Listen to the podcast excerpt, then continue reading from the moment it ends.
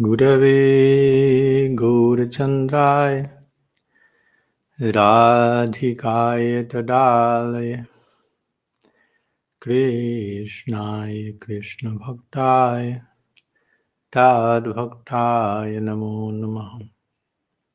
हम्म। प्रणाम तोस श्री मायापुर धाम Aún nos encontramos aquí unos últimos 10 días más lo que es Tiparikram y este día la divina morada de Sriman Mahaprabhu, Audarya Dham, un espacio sagrado en el cual predomina el, el humor del, de la generosidad, del, del compartir indiscriminado, podríamos decir, ¿no? que es la, marca registrada del Gorra Lila, la marca registrada de Mahaprabhu Nityananda Prabhu, el Panchatattva en general, como Das Kaviraj Goswami lo describe en su Chaitanya Charitamrita como Sri Panchatattva entró en el almacén, por decirlo así, el amor divino, abrió la puerta de ese almacén, saboreó esos productos extáticamente y luego los comenzó a distribuir de manera indiscriminada y gracias a dicha falta de discriminación es que estamos hoy aquí, podríamos decirlo, en, esta, en el aire de Cali. En un sentido, la falta de discriminación no es necesariamente un defecto en todos los casos, como podemos ver. Por un lado, se nos recomienda tener vivek, bichar, discernimiento, discriminación, pero al mismo tiempo se nos recomienda tener presente que en un sentido bien profundo, muy profundo, hay una carencia de discriminación a la hora de, del Ser Supremo extenderse hacia nosotros y distribuir los frutos más elevados del amor divino, en la forma especialmente de este Sri Panchatattva. Por lo que una importante lección a, a, recordar, a retener, a mantener en, nuestro, nuestras oraciones. El, el, el, el lugar, el propósito de la discriminación y cuándo debemos hacer a un lado toda discriminación y poder entregarnos y entregar desde un lugar incondicional, indiscriminado, etc. Entonces, esta es la tierra de ese, de ese principio, digámoslo así, por lo que tratando aquí de absorber de la manera más apropiada las, las enseñanzas que esta tierra le quieren dar a uno y ojalá poder de alguna manera incorporar eso y extenderlo donde quiera que uno vaya para uno poder debidamente representar esta tierra que en última instancia es la, el hogar al que uno aspira, en el cual uno aspira a, residir eternamente. Entonces, ¿qué, tan, qué tantos, qué tan bien situados nos encontramos para representar los principios, los ideales de nuestro hogar eterno, de aquel lugar al cual nos estamos proyectando por siempre? Entonces, una pregunta seria, muy importante que como sadhakas nos debemos hacer a diario.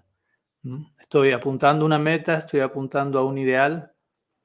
¿Qué tanto está mi vida actual alineada con ese ideal y qué tanto estoy representando esa tierra última en el aquí y ahora? ¿Qué, ¿Qué tanto me he alineado con la frecuencia de esa tierra sagrada, digámoslo así? Entonces, Cuanto más alineado estamos, porque obviamente no es estar alineado o estar desalineado, hay niveles de ambos.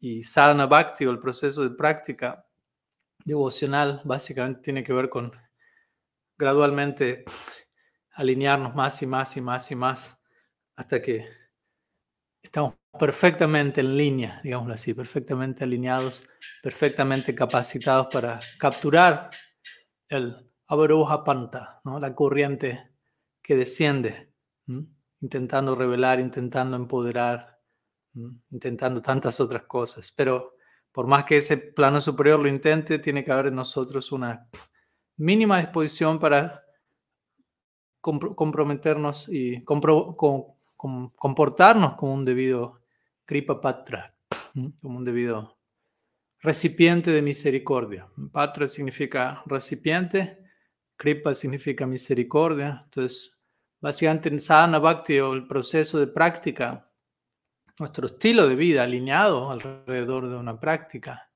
o nuestra práctica volviéndose nuestra vida, como queramos llamarlo. En otras palabras, podría ser definido como este proyecto diario de pulir el Kripa Patra o de volvernos un Kripa Patra, volvernos un receptáculo que logre capturar la misericordia que ya está llegando con mayor eh, capacidad, con mayor capacidad no solo de capturarla, sino de retenerla, de, interior, de integrarla, de condensarla, porque si, si nuestro recipiente está desalineado, roto, lleno de agujeros, podemos llenarlo incluso, pero al tiempo todo eso que entró sigue de largo. Entonces es importante, cuando hablamos de incrementar nuestro adicar, básicamente no, hablamos más de, otra cosa que de eh, perfeccionar nuestra capacidad para honrar y albergar la misericordia que ya está llegando. De vuelta, no, no, es, que tanto que tenemos que pedir misericordia, sino más bien entender la misericordia ya está llegando y qué estoy haciendo yo con ella. No, la verdadera pregunta no es tanto, ¿está llegando o no está llegando la misericordia? La, real pregunta es, ¿qué estoy haciendo con ella? ¿Qué tanta capacidad tengo de alojarla, recibirla, integrarla, albergarla, honrarla? No, no, no hay necesidad de dudar si la misericordia está llegando o no. ¿no? De acuerdo a las descripciones de las escrituras de los santos, a la naturaleza misma del Ser Supremo. Él está hecho de misericordia, Él está hecho de amor incondicional. Él no puede hacer otra cosa que no sea ser eso, ser amor incondicional, ser misericordia sin causa. Por lo tanto, todo lo que emana de Él, de ella, de ellos, Madhav, Sundar, es misericordia. Entonces, en un punto no es tanto debemos pedir misericordia como si no estuviera llegando, como si no la hubiésemos recibido, eh, como si ya hubiésemos perfectamente honrado y recibido lo que ya llegó. Más bien debemos, si se quiere, en todo caso, pedir misericordia para honrar la misericordia que ya llegó. Eh, en fin, no estaba en mis planes irme para esta, en esta dirección. Era simplemente unas palabras de dónde me encuentro, que es la tierra de la misericordia, el amor incondicional. Sriman Mahaprabhu, Sri Navadvipdam, Sri Mayapurdam en particular. Hoy, hoy en la mañana fuimos a Nishrimhapali con un devoto amigo, Lokaram Prabhu, que es el sitio donde se menciona que Nishrimhadev, luego de matar a Hiranyakashipu, descansó por un momento en este lugar, en Satya Yuga, y lavó sus manos en el río Mandakini, que se encuentra allí. Uh, entonces, hay un lugar con una deidad muy antigua de Sri Nishrimhadev llamado Nishrimhapali, donde Mahaprabhu solía también dirigirse con sus asociados, contemplar los pasatiempos de Krishna, el humor de Sri Radha, luego entrar en el humor de Sri Krishna mismo, saboreando Radha Bhav, luego saboreando Krishna Bhav, y toda una serie de experiencias complejas y profundas, gambira, experiencias muy graves en el buen sentido de la palabra. Así que esa fue la mañana de hoy. Luego visitamos todo esto en el área de Godrumdwip, nuevamente visitando el Sonanda Sukha de Kunja y Suravi Kunja, las dos residencias de Srila Thakur Bhaktivinoda, y tomando darshan de su samadhi, tomando darshan de sus deidades, de Sri Sri Gorgadadar. En fin, aquí estamos. Esta última semana también, para aquellos que no hablan inglés, estuvimos dictando algunas eh, tuvimos algunos encuentros de Harikata, donde seguimos elaborando sobre los tópicos de, de, mi libro de personalismo radical, hablando sobre qué, tan, qué tanto hay una separación una dicotomía entre materia y espíritu, como ya hemos charlado en muchas ocasiones, pero necesitamos establecer estos puntos repetidamente. Qué tan sagrada es la, la conexión entre ambos, ¿no? y qué tanto existe un potencial para verlo todo alrededor de nosotros, materia incluida como facilitadora de servicio, como parafernalia potencial a ser consagrada en Seva, en lugar de ver este mundo como algo ontológicamente malo, a ser rechazado, a ser abandonado, trascendido cuanto antes. Todo lo contrario, observar este lugar como un sitio de descenso y un escenario en el que Bhagavan mismo elige venir una y otra vez al planeta Tierra para ejecutar su lila perpetuamente. Por lo tanto, qué tan ¿Qué tan malo es un lugar así? Entonces eso hablamos hace una semana casi, y unos días atrás tuvimos una segunda charla esta semana hablando sobre diferentes crisis en relación al principio de Guru Tattva y cómo navegar, cómo navegar experiencias de traición, de, haber sido traicionado de alguna manera eh, y, continuar confiando en el marco de la traición. ¿no? obviamente puede aplicarse más allá de, una relación con, entre guru y discípulo, pero es un principio importante que también tocamos en, en nuestro libro sobre el escenario ideal, la, relación ideal guru-discípulo y sobre esa base posibles eh, alternativas a la versión ideal y cómo obrar al respecto, básicamente. Dentro de lo que se puede, obviamente nadie nace con un manual que tenga todas las respuestas a cada situación en nuestra vida, pero al mismo tiempo necesitamos ciertos, ciertos, cierto perímetro, cierto parámetro de, tener cierto criterio en cuanto a cómo entender situaciones inesperadas, complejas, desafiantes, pero que al mismo tiempo llegan para, para brindarnos lo mejor siempre en última instancia. Así que dicho eso, una pequeña introducción que, de las que siempre tratamos de compartir antes de pasar a las preguntas del día de hoy, que por el momento tenemos unas tres preguntas, por lo que vamos a comenzar con ello. Y mis saludos a todos los devotos que están aquí también ofreciendo su, su pranam, dandavats a todos. Te vamos con una primera pregunta que fue, dos de ellas fueron enviadas la semana pasada, quizás recuerdan y no, ya no me dieron los tiempos para abordarlas, por lo que vamos a comenzar con ellas. Una, la primera es enviada por Rai Ram Prabhu, que dice así. ¿Cómo podemos aceptar el comportamiento de otros con una mirada tolerante y no crítica?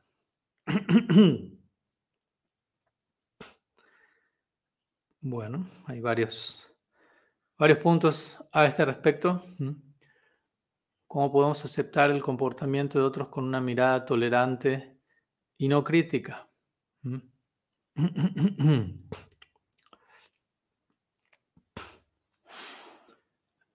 Por un lado, la palabra crítica, pues muchas veces quiero algunas aclaraciones semánticas.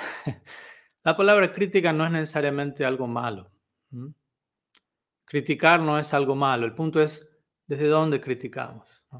Criticamos constructivamente, criticamos destructivamente. Srila Thakur menciona en un artículo que él escribe, creo que es el nombre, es Vaishnava Ninda, lo, he citado en mi, en mi libro reciente, y él dice que hay, a ver, quiero ver si tengo aquí la,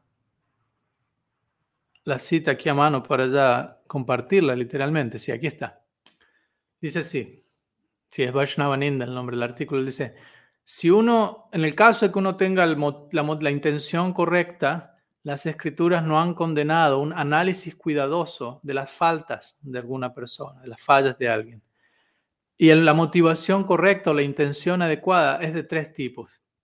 Desear el bienestar de la otra persona, desear el bienestar del mundo y desear el propio bienestar.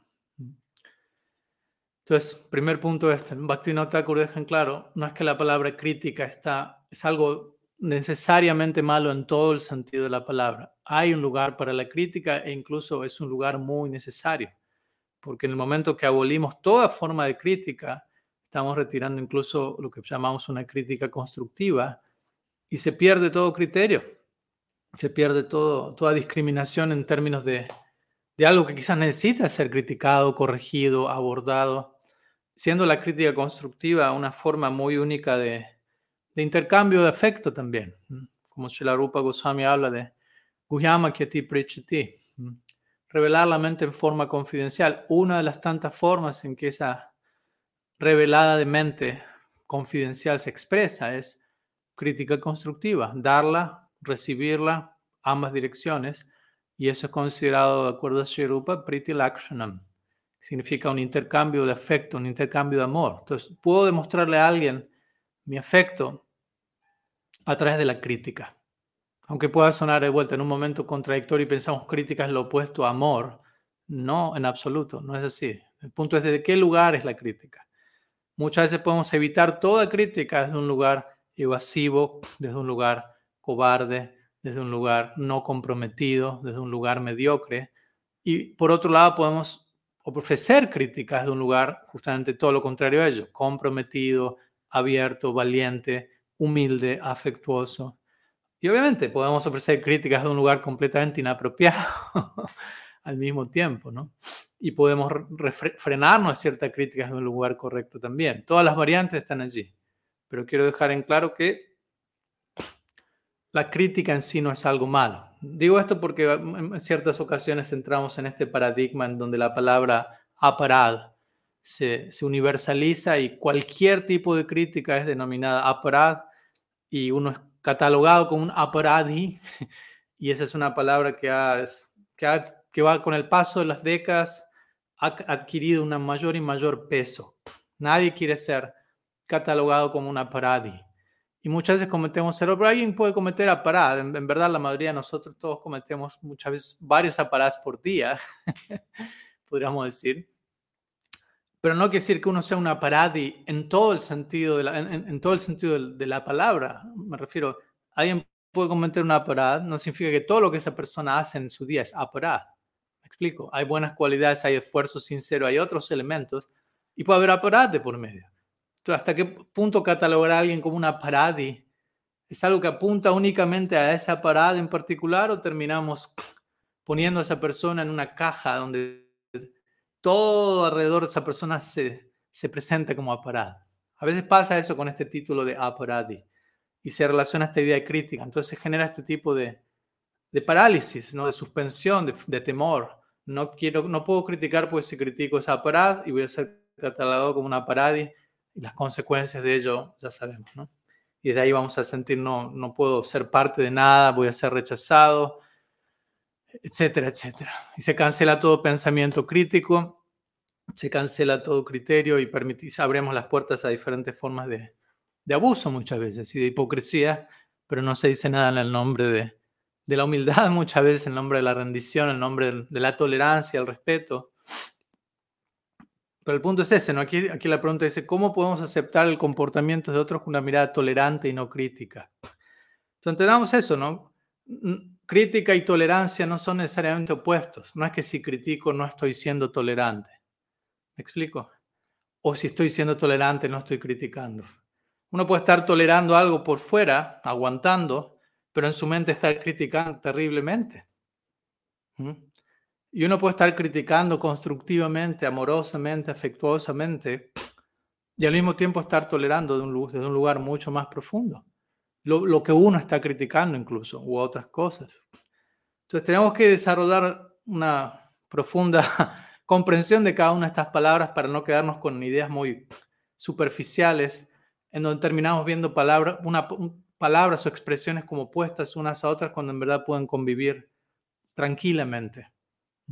Entonces, aclaro ese punto. Mahaprabhu menciona, hay que ser tolerante, tarori vasa Sí, se nos invita a ser tolerantes, pero como digo, tolerante, no, tolerancia no significa únicamente aguantar, tolerar abuso. El otro día estábamos hablando en una de las charlas y una, una de las Vaishnavis presentes me dijo que en ciertos círculos donde ella se encuentra, ciertas devotas son abusadas en relaciones en una forma u otra, y se les, se les invita a tolerar, y a tolerar, y a tolerar, y, se le, y luego se glorifica, esa se les aplaude por ellas ser tan tolerantes.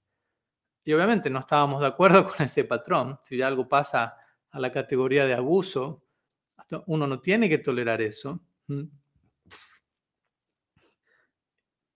Incluso uno de los devotos decía, no, pero los devotos dicen que si uno tolera mucho, mucho abuso, Krishna lo lleva a Golok Vrindavan más rápido.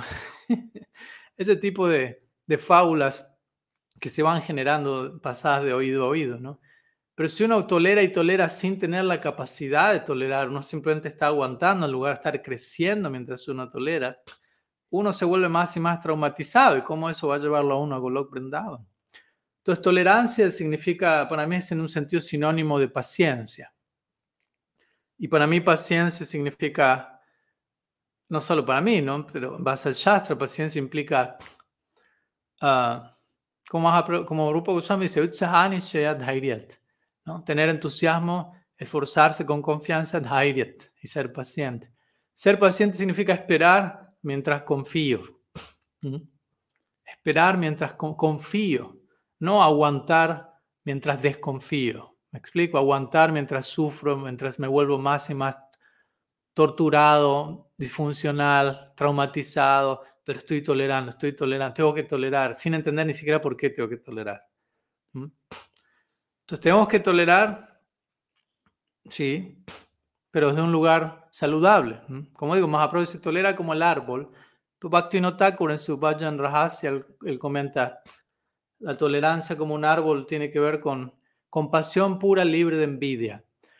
Así como el árbol tolera frío, calor, lluvia, tantas cosas, al mismo tiempo da, da, da, da.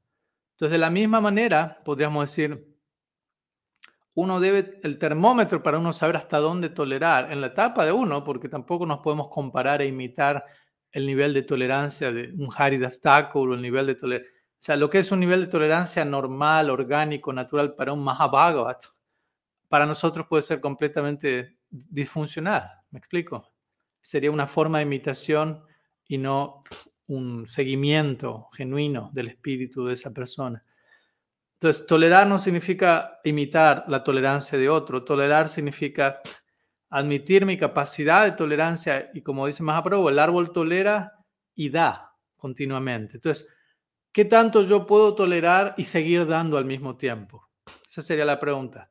¿En qué punto mi tolerancia me perturba tanto que ya me olvido de darme a otros, de servir, de dedicarme a otros? Si, si eso ocurre, quiere decir que estoy quizás tolerando demasiado, que no es, estoy tolerando en un nivel que no soy capaz de tolerar. Quizás tengo que aprender a, a no dejar pasar ciertas cosas que me están afectando para poder mantenerme en un espíritu de dedicación, así como el árbol se mantiene dando mientras tolera. Entonces, ¿qué tanto yo me puedo mantener dando mientras tolero? Es un criterio que tenemos que aplicar. Eh, entonces, en relación a eso, ¿cómo podemos aceptar el comportamiento de otros con una mentalidad, mirada tolerante y no crítica? Bueno, varias cosas que ya hablamos generalmente. Primeramente es entender que nosotros mismos estamos siendo tolerados eh, que nosotros mismos estamos siendo desde arriba observados con un ojo misericordioso por Bhagavan, por sus agentes divinos, que no estamos siendo juzgados eh, de manera cruel e insensible, sino que amorosamente se nos sigue dando otra oportunidad, somos perdonados, somos amados incondicionalmente, como hablamos más de una vez. Desde ese lado estamos siendo tolerados. Paramatma no ha abandonado el corazón no ha puesto un cartel diciendo ya me cansé de ser testigo de tantas tonterías, me retiro de aquí, búscate otro testigo interno.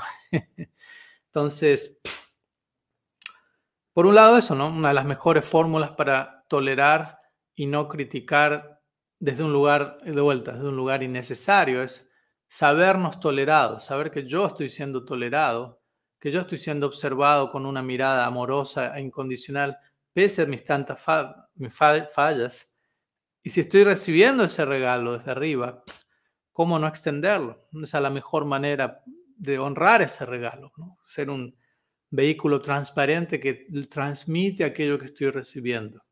Entonces es una de las maneras más importantes. ¿Y por qué, por qué no tolerar a los demás? ¿Por qué no ser compasivo con los demás? La pregunta siempre es no tanto en por lo que el otro está haciendo, la pregunta es ¿por qué yo me veo perturbado por lo que el otro está haciendo? ¿No? ¿Qué se detona en mí ante la conducta del otro? Pues el otro quizás no está haciendo nada mal tampoco. Muchas veces nos cuesta tolerar situaciones en donde no está ocurriendo nada mal por fuera, por decirlo así. Puede haber alguien muy virtuoso, muy favorable, y, podemos encontrar que nos cuesta tolerar eso. No necesariamente es que únicamente sentimos que hay que tolerar algo realmente tortuoso, eh, distorsionado, pervertido, etc. Muchas veces encontramos que hay tanta distorsión en uno que nos cuesta tolerar algo virtuoso, eh, saludable, profundo, sea debido a la presencia de elementos como envidia u otros, ¿no? Entonces, al final del día es tomar responsabilidad por la forma en que elegimos percibir la realidad, responsabilidad, hacernos responsables por cómo yo estoy eligiendo percibir las cosas. Y obviamente algunas veces podríamos decir, pero Marat, yo no estoy eligiendo sentirme así en este momento? Se detonó automáticamente. Sí, pero ese detonamiento es el producto de un hábito que hemos adquirido que, quedó tan establecido en nosotros que reaccionamos naturalmente ahí, pero ese hábito se generó por decisiones previas que nosotros elegimos tomar a la hora de ver, actuar de una manera u otra, reaccionar así o así.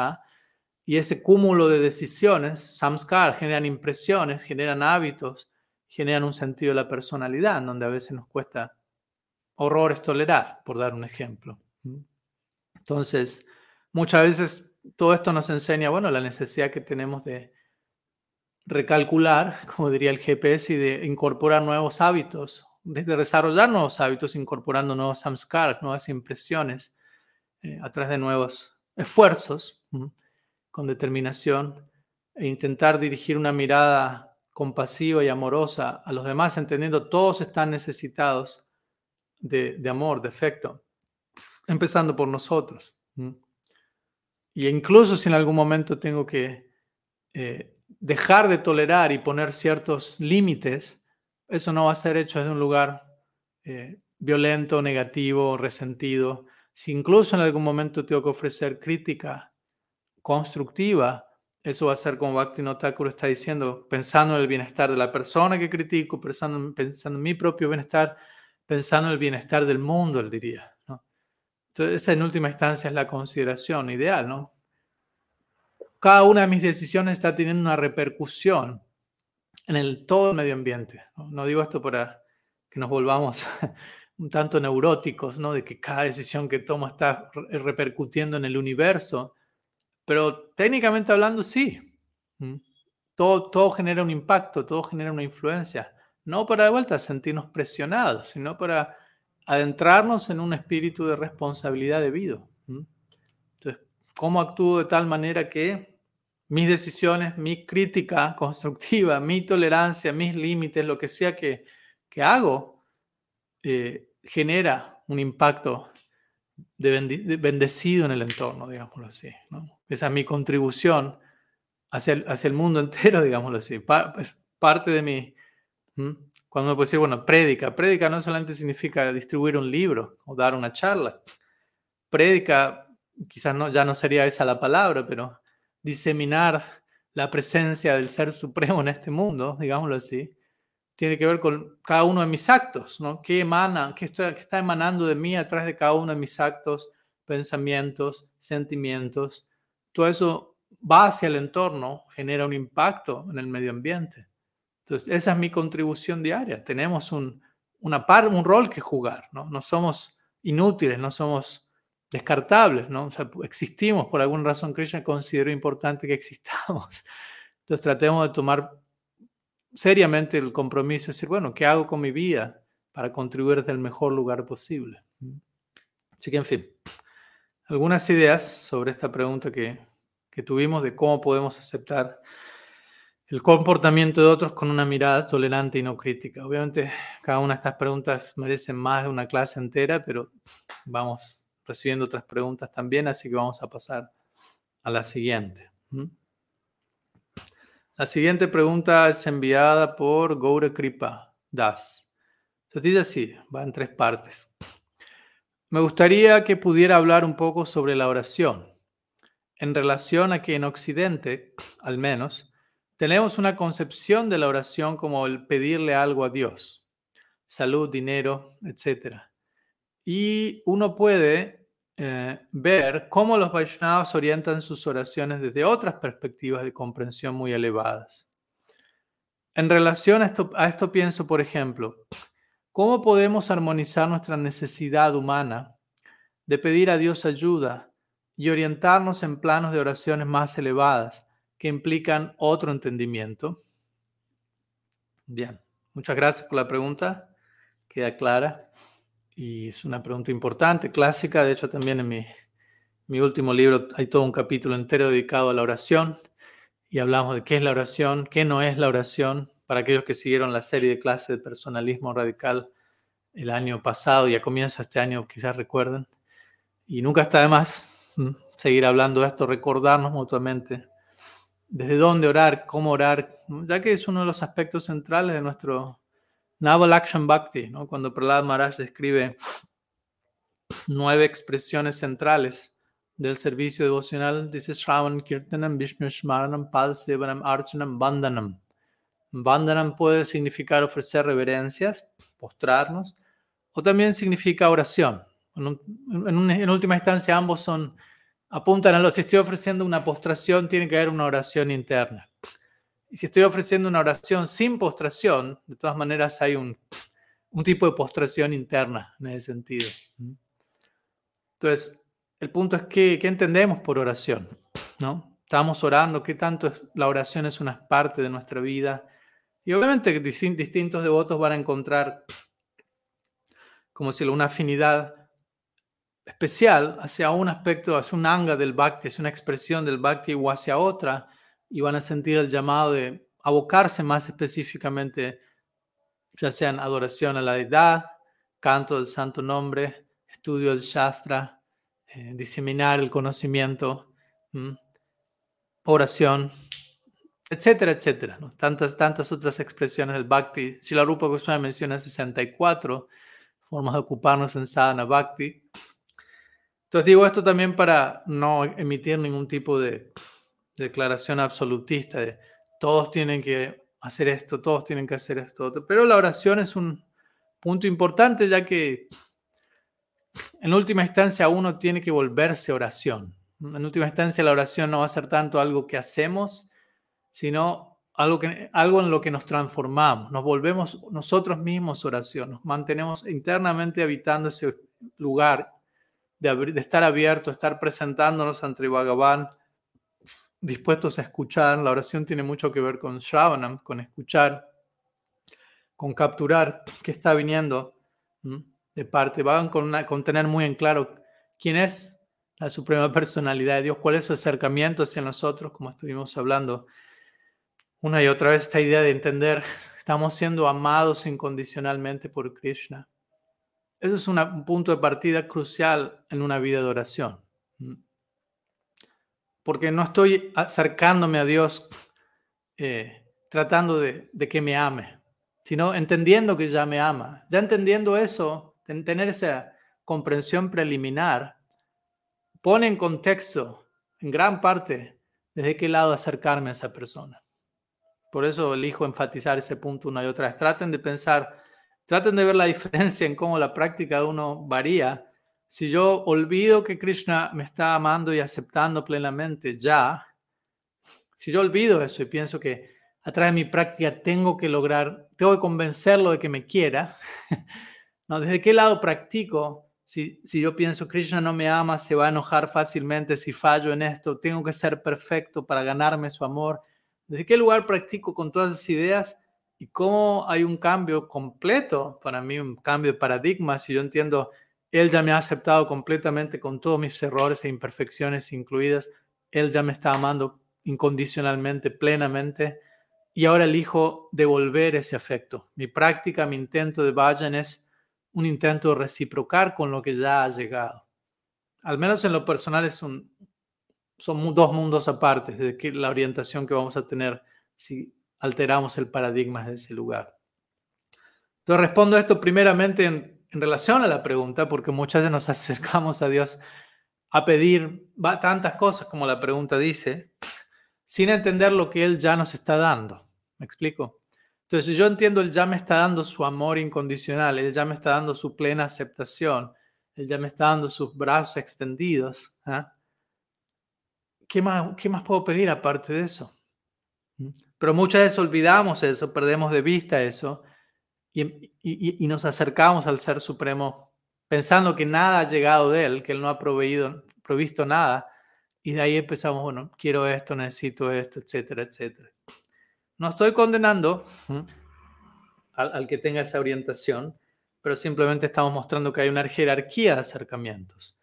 Y no solamente eso es en Occidente, ¿no? seamos honestos, también los Vaishnavas pueden orarle a Krishna desde lugares, de diferentes niveles de lugar, y personas en Occidente pueden orarle a dioses en su respectiva tradición de diferentes lugares. Y eso está contemplado en las escrituras, ¿no? Krishna dice en el Gita, Gyan Jignasu Artarti Gyani Chavratar Eh, algunas personas se acercan a mí, Arta, Arta, perdón, Arta Jignasu Artarti Gyani.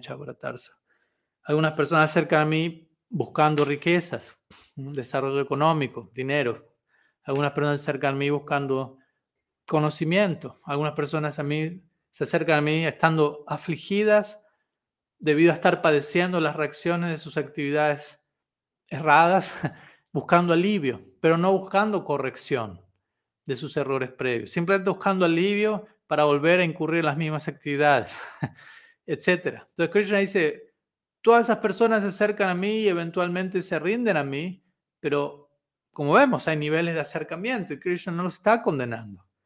Krishna está aceptando todos pensando, bueno, hay que empezar por algo. El Bhattan dice algo similar. Moksha kama, eh, ¿cómo es? Tibrena bhakti yogena jayeta purusham param. Moksha kama, akama, akama sarvo kama va moksha kama udaradi. Ya sea que uno esté buscando moksha, liberarse de este mundo, moksha kama, akama, perdón, akama sarvo kama, sea que uno no tenga ningún deseo, o sea que uno tenga sarvo kama, todos los deseos que uno se puede imaginar, o sea que uno quiera liberarse de todos los deseos, cualquiera sea el caso, Tibrena Bhakti Yogena Jayeta Purushampara, uno debe acercarse a Bhagavan y adorarlo a él. Mm. Entonces, es interesante el Bhattan, obviamente, aunque hay una jerarquía y un estándar ideal de acercamiento de oración, se contempla que va a haber, que no todos están en ese lugar y que sería eh, artificial y forzado, forzar que súbitamente todos le oren a Krishna desde el lugar más elevado posible, pues no todos están allí. Entonces eso en parte es la respuesta, empiezo a responder a la parte última, ¿no? ¿Cómo podemos armonizar nuestra necesidad humana de pedir a Dios?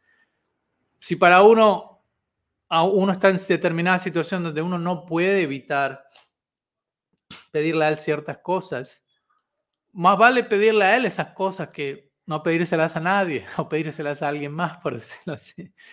Pero idealmente con el paso del tiempo y la práctica uno debe incrementar su fe, incrementar este principio en donde Krishna me va a proteger. Estos dos aspectos centrales de Sharanagati, Rakshi Shatiti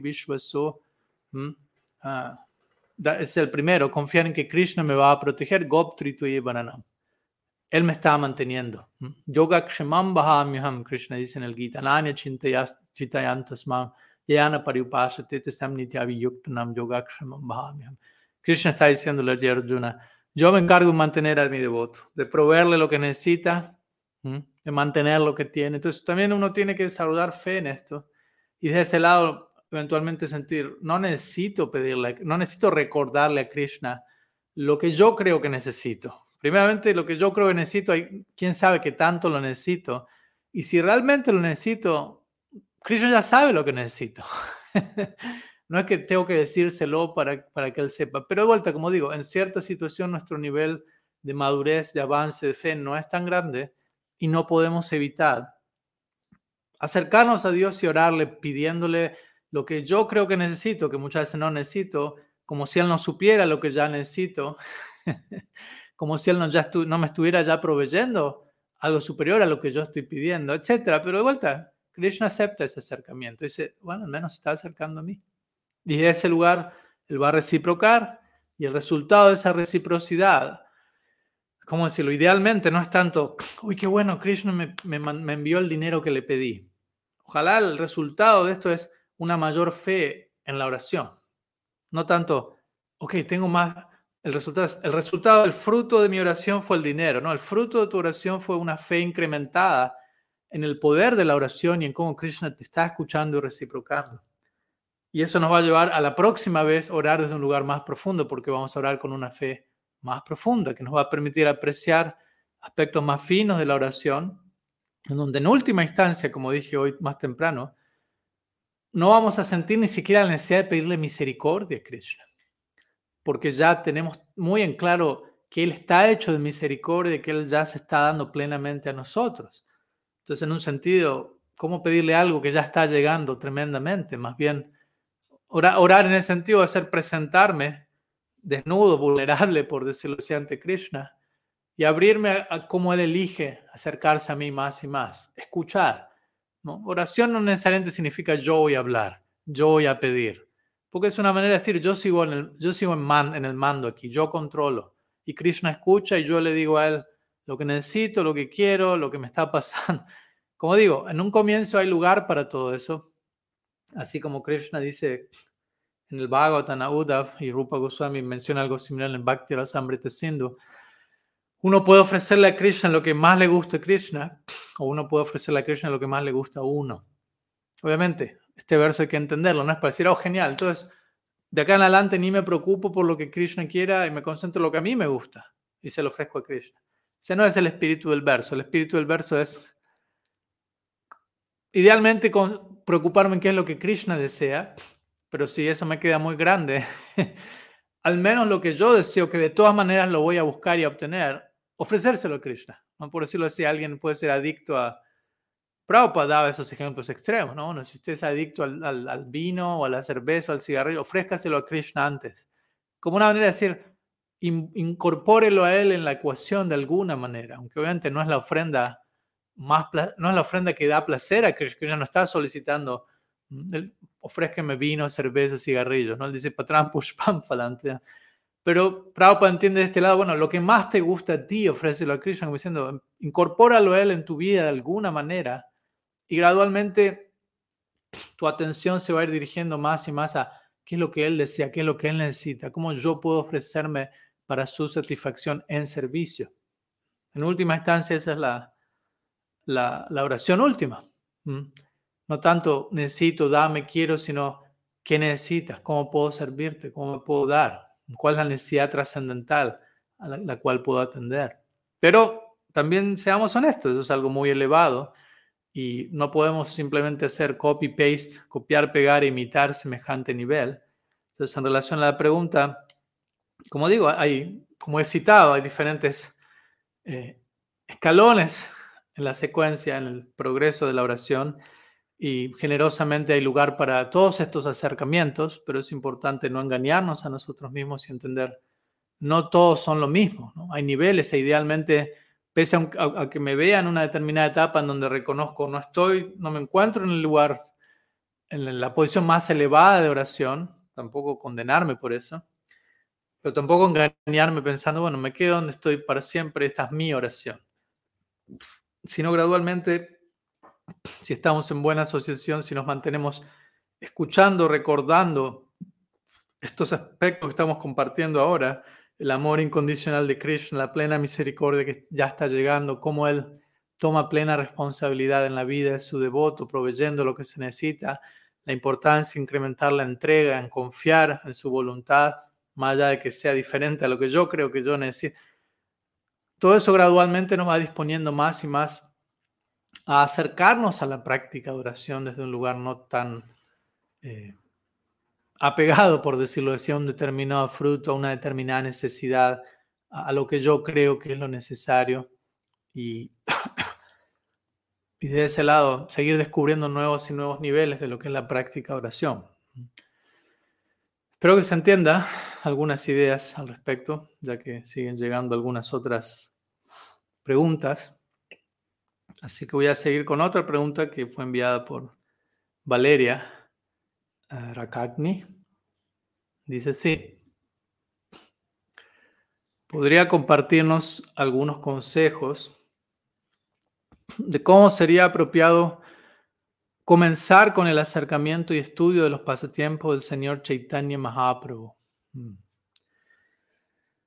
Shriman Gaur Hari ki jai, Gaur Hari Bol, Gaur Hari Bol, Gaur Hari Bol. Mm. Hoy estaba justo viendo un, clip de Siddhar Maharaj, eh, uno de sus tantos clips, videos de donde él está dando Hari Kata y hace unos días que se vieron algunas fotos, compartimos, fuimos a, a visitar mm, Sri Chaitanya Saraswat Mat en Koladvip, el hogar de Siddhar Maharaj un espacio muy especial. Tuve la chance de estar toda una mañana orando, intentando orar en, el cuarto de Sri Maharaj, que fue algo muy especial, inspirador. Y en desde ese mismo cuarto este clip se, se, había registrado, ya que todas las charlas Sri Maharaj son básicamente de ese lugar. Y por momentos, como siempre, pero en este caso más, que más de lo usual, Sri Maharaj se, se, se perdía, por decirlo así, trascendentalmente en Gaura Haribol, Gaura Haribol, Gaura Haribol, por, por un rato largo, luego Nita, Nita, Nita, Nita, Gaura, Nita, Gaura Haribol. Me recordó eso al, ver la pregunta sobre los pasatiempos de Sriman Mahaprabhu. Así que gracias por detonar ese, ese recuerdo. Entonces, ¿cómo acercarnos al estudio de los pasatiempos de Mahaprabhu? Hmm.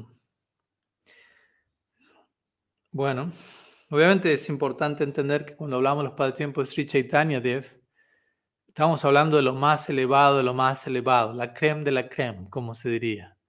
Obviamente los pasatiempos de, de Sri Krishna en Vrindavan de por sí son conocidos como la creme de la creme en comparación a, a lilas de otras formas del absoluto, en, términos de, del nivel de raza, el nivel de interacción amorosa, pero en un sentido los pasatiempos Mahaprabhu son dentro de lo que es el Krishna Lila, es un paso más, paso más profundo. No deja de ser el Krishna Lila, pero en una nueva forma que llamamos el Gaur Lila. Digo esto como para no, no, no, no tomar a la ligera el Gaur Lila, tomar a la ligera Gaur Tattva pensando, ah, Mahaprabhu es simplemente un puente para llegar al Krishna Lila. Mm, no, no, sí, pero no solo eso, mucho más. De hecho, estoy pensando quizás a futuro, sí, escribir una serie de libros sobre estos temas, ¿no? tratando de, explayarme sobre la profundidad y el alcance del Gaur Lila, para no subestimar qué es el Gaur Lila, qué es Mahaprabhu, qué son, qué es, cuáles son los pasatiempos, básicamente el Gaur Lila. Entonces, algo con lo cual, a lo cual debemos acercarnos con, con cuidado, no para generar temor, pero sí para, con la debida al mismo tiempo, veneración, respeto, pero al mismo tiempo es algo muy accesible, como hablábamos al comienzo, muy misericordioso, muy generoso. Pero de vuelta, que algo sea muy accesible, misericordioso y generoso, no quiere decir que es menos profundo. A veces, muchas veces tenemos este síntoma de, de, que si algo no es caro, no tiene, mucho, no tiene tanto valor. Si algo es más barato, mmm, no, no, es tan interesante. Quiere decir si algo es gratis. Y el punto es que lo que Mahaprabhu está entregando en un sentido es gratis. Obviamente hay un precio a pagar, no es que no tenemos que hacer nada a nuestra parte, pero espero se entienda la idea. Entonces tengamos cuidado de no pensar, ah, Mahaprabhu está dando todo eso de manera tan simple y accesible, así que no debe ser tan profundo y valioso. Todo lo contrario, justamente debido a eso, lo más profundo y valioso. Entonces, hay diferentes formas de de entender los pasatiempos de Mahaprabhu. Yo diría que un punto inicial es, es entender justamente el trasfondo de los pasatiempos. ¿Qué lleva a Krishna a aparecer como Mahaprabhu? ¿Qué, ¿Qué ocurre en el Krishna Lila que hace que el Gaur Lila se vuelva una necesidad inevitable? Y creo que hemos hablado varias veces, incluso al español, sobre este tema en ciertas charlas específicas. Si quieren, luego me pueden recordar, les puedo recomendar ciertas clases que hemos dado años atrás. Pero es importante también entender eso, cuáles son los cimientos del Gorlila, desde qué lugar el Gorlila se manifiesta, aunque es algo eterno, no es algo que comienza en el tiempo, sino que es algo que existe eternamente, pero que aparece en el tiempo, inmanifiesto, manifiesto, etc. Entonces yo diría que es una manera, para, para no simplemente ver los, los pasatiempos Mahaprabhu como una historia, ¿no? como cuentos, como una historia divertida, ah, bueno, sí, esto Mahaprabhu hizo esto, nació aquí, hizo aquí, hizo allá, pim, pum, pero ¿Qué hay detrás de eso? ¿Cuál es el tacto, el siddhanta? ¿Qué es el bhava? ¿Por qué Mahaprabhu desciende? ¿Cuál es? Obviamente todo esto se aclara en el Chaitanya Charitamrita. Si uno estudia el Chaitanya Charitamrita, los pasatiempos de Mahaprabhu comienzan al final de la Dilila. ¿Mm?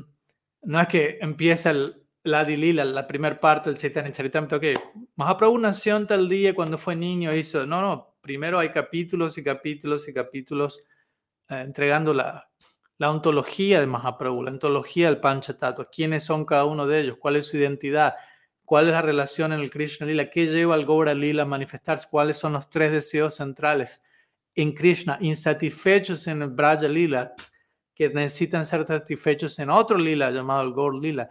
Entonces, todo eso está presentado de manera muy clara por Krishnadas Kaviraj Goswami antes de comenzar la narración de los lilas, uno tras otro secuencialmente hasta el final de la obra.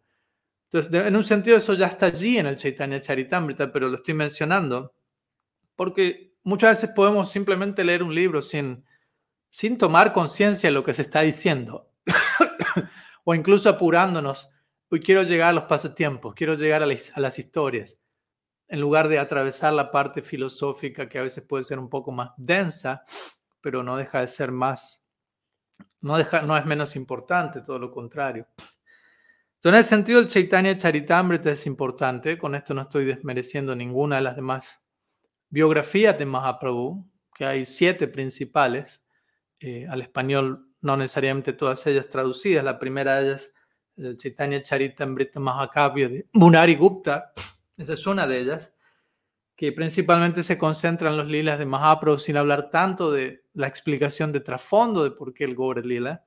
Y el, enfoque central de Murari Gupta, siendo que él es Hanuman en el Ram Lila, no es tanto en el aspecto madhurya que Mahaprabhu está saboreando, sino un aspecto más aishvárico, si se quiere. Entonces también es interesante las distintas biografías de Mahaprabhu.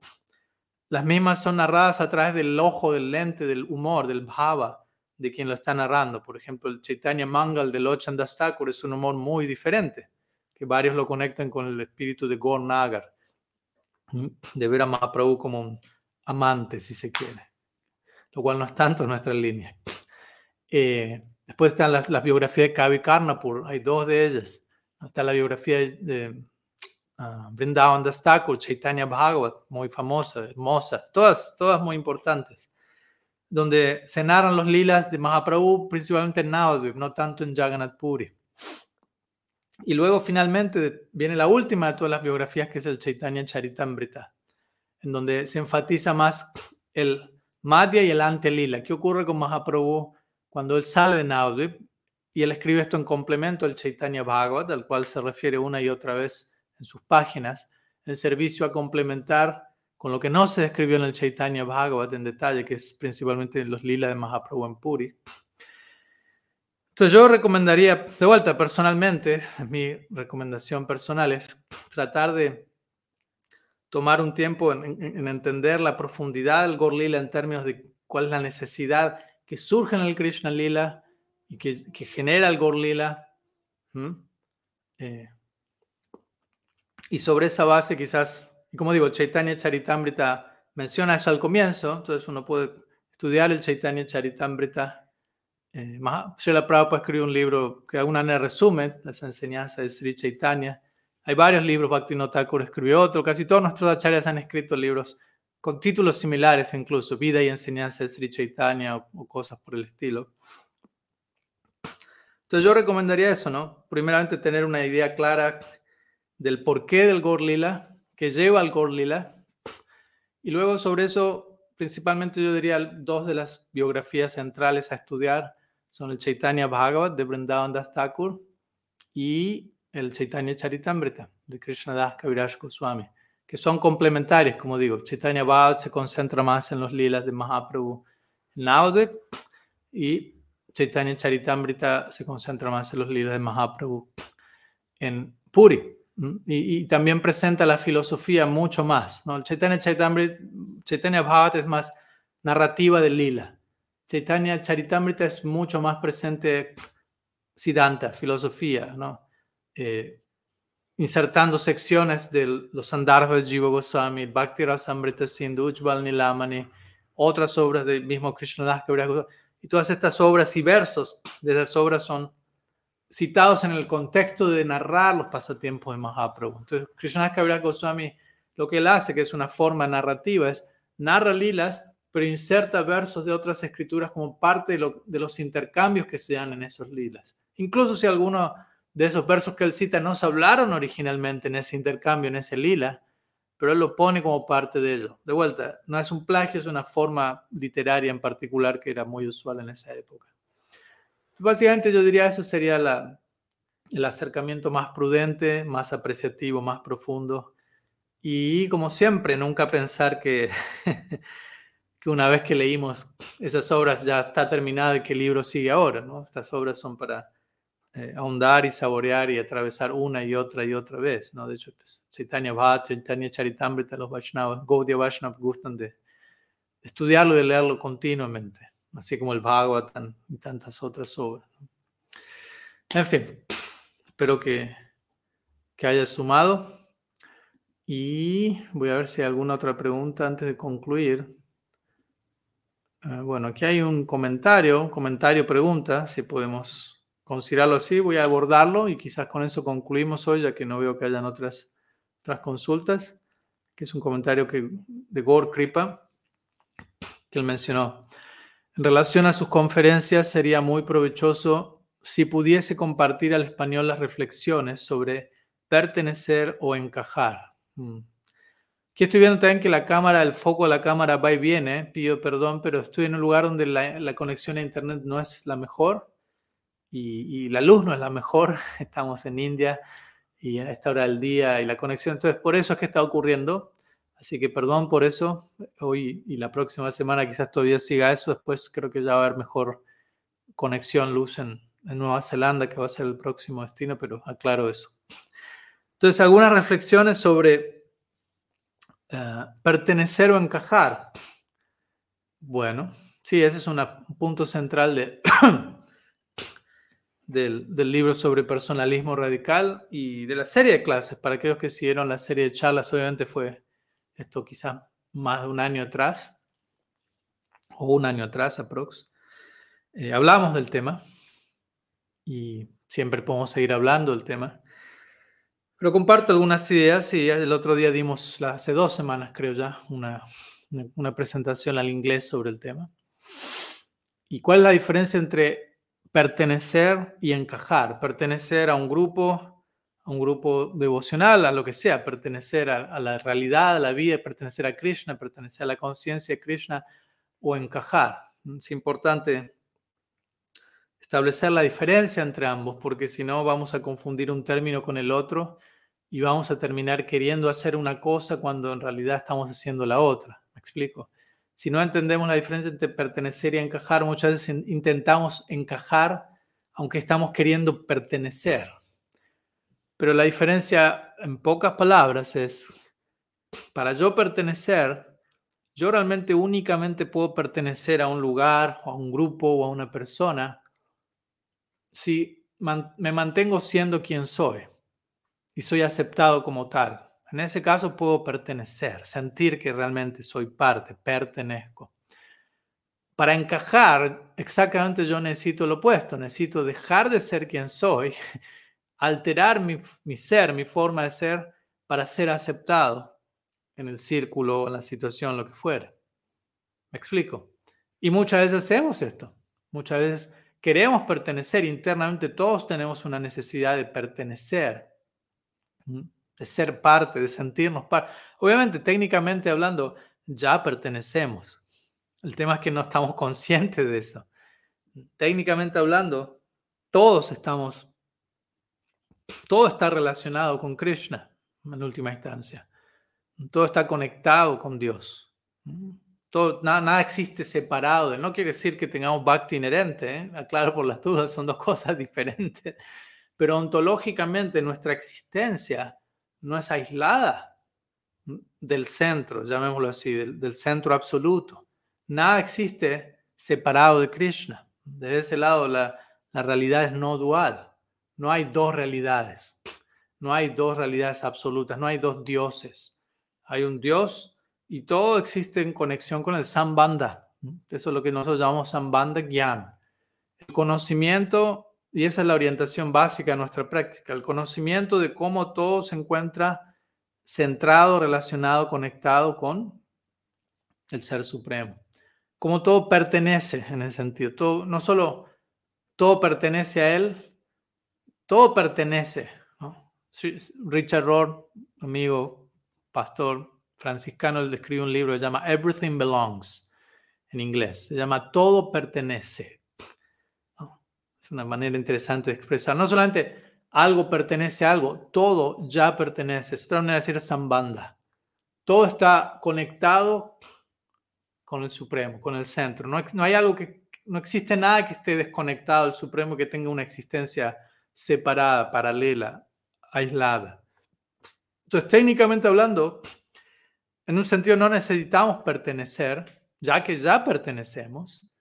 No podemos no pertenecer. Eso va en contra nuestra misma constitución, pero obviamente podemos no estar conscientes de que ya pertenecemos. Y desde ahí viene la necesidad de pertenecer. Obviamente podemos estar distraídos, olvidados del hecho de que todo pertenece, no solo que nosotros pertenecemos, todo está centrado y conectado con el Ser Supremo, diciendo que todo está conectado con un centro en común, todo está conectado con sí mismo, ya que todo comparte un mismo centro. Entonces hay una interconexión entre todo y todo lo que, todo lo que existe. Es un principio muy interesante si lo analizamos, este principio de, de la relación. ¿no? Todo está relacionado e interconectado con un centro en común. Entonces, de ese lado todo pertenece. Entonces, cuando somos educados debidamente en estos términos, cuando recibimos este de Gyan, básicamente, idealmente, el síntoma de eso sería se me pierdo la necesidad de tener que pertenecer porque tomo conciencia de que ya pertenezco. Pertenezco, siempre pertenecí, siempre perteneceré, ya pertenezco. No necesito buscar eso, generar eso, ya está allí. Y lo que resta es celebrar ese hecho, celebrar esas buenas noticias. Y eso lo llamamos avideya. Sambanda significa recibir las buenas noticias de que ya pertenezco y todo pertenece. Avideya significa cómo expreso eso en la práctica. Bhakti. Celebro, celebrar el hecho de que todo pertenece, que todo está conectado y que hay amor incondicional de por medio del Ser Supremo hacia todo. Bhakti es la, la respuesta natural a esas buenas noticias. Y Prayojan es el fruto obvio, orgánico de semejante celebración. Entonces, desde ese lugar es importante tomar conciencia de este punto de pertenecer y no encajar. No encajar de vuelta significa estamos tan olvidados de que ya pertenecemos que estamos dispuestos a todo, en realidad para pertenecer, porque lo que necesitamos, nuestro ser necesita es pertenecer. Y de vuelta, ya pertenecemos, pero si no estamos conscientes, entonces necesitamos conectar con ese punto pero en ciertas situaciones de, de vuelta, de falta de conciencia, falta de educación, iluminación, terminamos queriendo encajar. Y en ese querer encajar terminamos comprometiendo nuestros ideales muchas veces, sacrificando nuestra propia integridad, muchas veces, como a veces diría, prostituyéndonos emocionalmente, eh, tolerando demasiado, como hablamos al comienzo, hasta el punto de abuso, de ¿no? permitiendo abusos que no deberíamos permitir en nosotros, en otros, reprimiendo, negando, ocultando, para mostrar un, rostro perfecto para encajar. ¿no? O sea, hoy en día, a lo largo de todo este mundo vemos eso, ¿no? En gran parte el mundo de las redes sociales es mucho de eso, ¿no? Como tratar de mostrarme siempre impecable, perfecto, todo el retoque para las fotos, para poder encajar, para poder ser aceptado, para poder ser, para, para poder ser alguien, para que alguien me quiera, para no estar tan solo. Y todo eso ocurre porque de vuelta no estamos conscientes de cómo ya pertenecemos, de cómo estamos ya siendo amados incondicionalmente, de cómo no necesitamos ser perfectos para ser parte de, de algo. Ahora bien, si, si me encuentro en una dinámica social, por ir a algo más práctico, y en cierto grupo exigen de mí alterar ciertas cosas porque si no, no puedo pertenecer, ahí no se está hablando de pertenecer, ahí se está hablando de encajar, ahí no se está hablando de aceptación incondicional, ahí se está demandando perfección y amor condicional. Solamente te amo, te acepto una vez que cambies esto, seas perfecto. Y obviamente decir amor condicional es exactamente lo opuesto a la naturaleza real del amor. El amor es incondicional siempre. Si hablamos de amor condicional, ya no es amor. Tu amor incondicional no hay condiciones. Entonces, encajar tiene que ver con condiciones, ya sea que otros me imponen, ya sea que yo no, yo mismo me impongo a veces. Puedo estar en un entorno de personas que me están aceptando incondicionalmente, invitando a pertenecer, pero por X razón, por trauma no resuelto, por condicionamiento que seguimos arrastrando, nos seguimos forzando a hacer lo que no somos, ¿no? Y, tener la esperanza de que voy a ser aceptado por ser lo que no soy. Trate de imaginarse cómo va a funcionar esa ecuación. ¿no? Espero poder pertenecer y ser aceptado y amado por ser lo que no soy, por, por crear un nuevo personaje, por hacer una performance. Espero ser amado y aceptado. No, no funciona así. Verdadero amor y aceptación se da en base de ser honesto, presentarme tal como soy. Eso me va a permitir pertenecer. Como hace unos días compartí una publicación, unas palabras que vinieron de una reflexión en base a algo que dijimos en una charla el lunes, que también hay otra charla extra que tuvimos, en parte hablando mucho sobre esto, em, y sobre cómo manejar nuestros ideales más elevados en nuestra tradición de manera realista y práctica en el día a día, sin sobrepasarnos. Y de ahí, quizás la vieron la publicación, hablamos sobre la palabra sadhu. Y con esto quizás concluyo. Pues muchas veces la palabra sadhu, yo le pregunté a los otros, ¿qué significa sadhu? La respuesta inmediata era santo, una persona santa. Y después la pregunta fue, bueno, ¿qué significa una persona santa?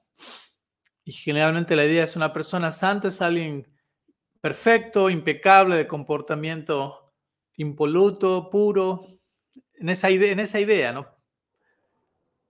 Entonces, eso significa sadhu. Ok, entonces les dije, bueno, vamos al Bhagavad Gita 9.30, ustedes pueden ir luego allí, uno de los versos más famosos y controversiales del Gita. Y ahí Krishna básicamente describe quién es un sadhu, en sus propias palabras, qué, a quién él considera un sadhu. Y vamos a quedar sorprendidos de que él no comienza el verso hablando a alguien de comportamiento puro, perfecto, impecable. Dice, apichet suduracharo, alguien de muy mal comportamiento. Bhajante mama ¿Mm? Pero que está sinceramente determinado en adorarme. Samyak que está debidamente situado en su determinación. En otras palabras, que es honesto y sincero en servirme, aunque aún su comportamiento sea un desastre, Yo considero a esa persona un sadhu. La palabra sadhu significa honesto, más que santo. O en otras palabras, honestidad es el comienzo a la santidad. Y varias otras secciones. En el Bhagavatam también, Sadhava, en el famoso verso 1, 5, 11, Tadvat Visargo Janataga Viplavu Jasmin Pratishlokam Avadahavati Api, etc. Krishna concluye diciendo Sadhava, Narad Muni, perdón. Es otra palabra para decir sadhu. Y Prabhupada traduce esa palabra sadhava con personas profundamente honestas. La palabra sadhu viene de sat. Sat significa algo que es real, que es verdad, que es cierto, que es honesto. Entonces digo todo esto en el marco de esta, de esta pregunta, ¿no? De pertenecer y encajar. Pertenecer significa soy honesto conmigo mismo, no necesito engañar a otro, no necesito engañarme, no necesito alterar quién soy para pertenecer, para ser amado y aceptado.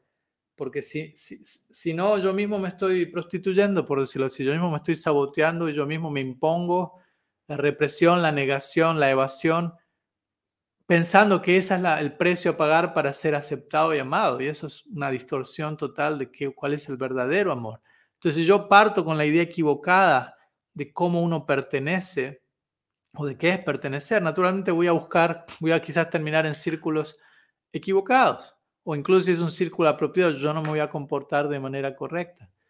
Entonces, es importante, como digo, una y otra vez, recordarme qué es pertenecer, qué es encajar, no son la misma cosa.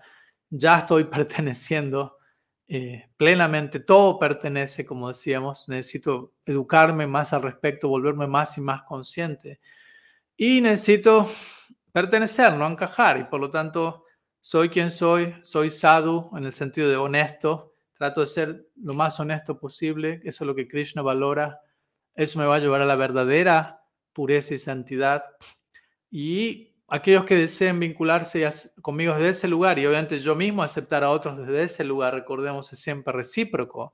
Aquí no es solamente acerca de yo pertenecer, pero de otros que también busquen pertenecer y yo poder facilitar esa experiencia a otros en términos de, como digo, aceptación incondicional, de no juzgar a esas personas por relatividades, errores temporales, poder darles a ellos un gusto, un, un vestigio, una experiencia, un vislumbre de lo que es, qué significa ser amado incondicionalmente, qué significa ser aceptado completamente. Eso es, volviendo a la idea que hablábamos hace un rato, que es prédica. Más que dar un libro, que no estoy en contra de eso, pero es brindarles a las personas una experiencia directa de qué significa ser amados incondicionalmente, aceptados plenamente, tal como Krishna los está, los está amando y aceptando. Quizás ellos no están conscientes y uno les tiene que dar a ellos esa experiencia. Uno tiene que ser un instrumento del amor incondicional de Bhagavan y extender eso hacia otras personas. Eso es una experiencia mucho más impactante y duradera que todos los libros que uno pueda distribuir, por decirlo de alguna manera. Uno puede escribir miles de libros sin dar una experiencia al otro de ser amados y aceptados incondicionalmente. Entonces, considero que eso también es importante. Nosotros, yo buscar cómo pertenezco, sino cómo extender eso a otro. Pero obviamente, para yo extender eso a otro, primero tengo que estar yo relativamente bien situado en eso mismo que intento extender al otro. Así que algunas ideas que estamos compartiendo hoy sobre el tema, que considero que es muy importante y que, ojalá lo que estuvimos compartiendo hoy no solamente termine hoy, no empezó hoy, no terminó hoy. Esto es una conversación continua que estamos teniendo entre nosotros, con nosotros mismos, con lo que nos rodea. Así que espero que todos podamos, incluyéndome a mí, continuar rumiando, masticando todo esto. Punapunas charvita charvananam, Pralad Maharaj diría, cuando él se refiere al, disfrute egoísta, explotativo de este mundo, el día es masticar lo que ya ha sido masticado por otros. Pero también podemos aplicar esa línea a Harikata y a, y a seguir reflexionando en todo esto, a seguir masticando lo que ya ha sido masticado por nuestros acharyas previos y sigue se sigue extrayendo un nuevo gusto, nuevas realizaciones, nuevas reflexiones. Entonces también parte del compromiso de reunirnos todas las semanas aquí nosotros es ese, no solamente encontrarnos casualmente, escuchar un rato, hablar y después mi vida sigue como si nada, sino tomarnos una hora, una hora y algo para enfocarnos, para absorbernos, para entrar en un determinado estado y embeber eso, integrar eso de manera que se pueda extender lo más posible durante el resto del día, durante el resto de la semana, hasta un nuevo encuentro en donde todos sigamos eh, recargando combustible, por decirlo así. Entonces, ojalá que podamos que estos encuentros semanales sean, cumplan algo de ese propósito, ¿no? Y que nos provean inspiración, esperanza, alivio, claridad, entusiasmo eh, a todos para seguir adelante con, con claridad, con entusiasmo, con alivio, con esperanza, etc. Así que, y, y, agradezco a todos ustedes porque su presencia, sus preguntas y su compañía obviamente provee todo eso a mí también, para mi propio día, para mi propia semana, para mi propia vida. Así que muchas gracias por todo nuevamente. Vamos a estar concluyendo aquí y el próximo jueves tenemos nuestro último encuentro eh, aquí en India y luego estaré avisando ya que viajo a Nueva Zelanda y no, todavía no, no me puse a calcular los, el cambio de horario local y si es que vamos a poder mantener las charlas en el mismo horario tendremos que hacer algún ajuste, ya lo estaremos avisando eh, en las redes sociales y demás. Sri Sachinandan Gaur Hari Ki Jai, Sri Harinam Prabhu Ki Jai, Sri Mayapur Dham Ki Jai.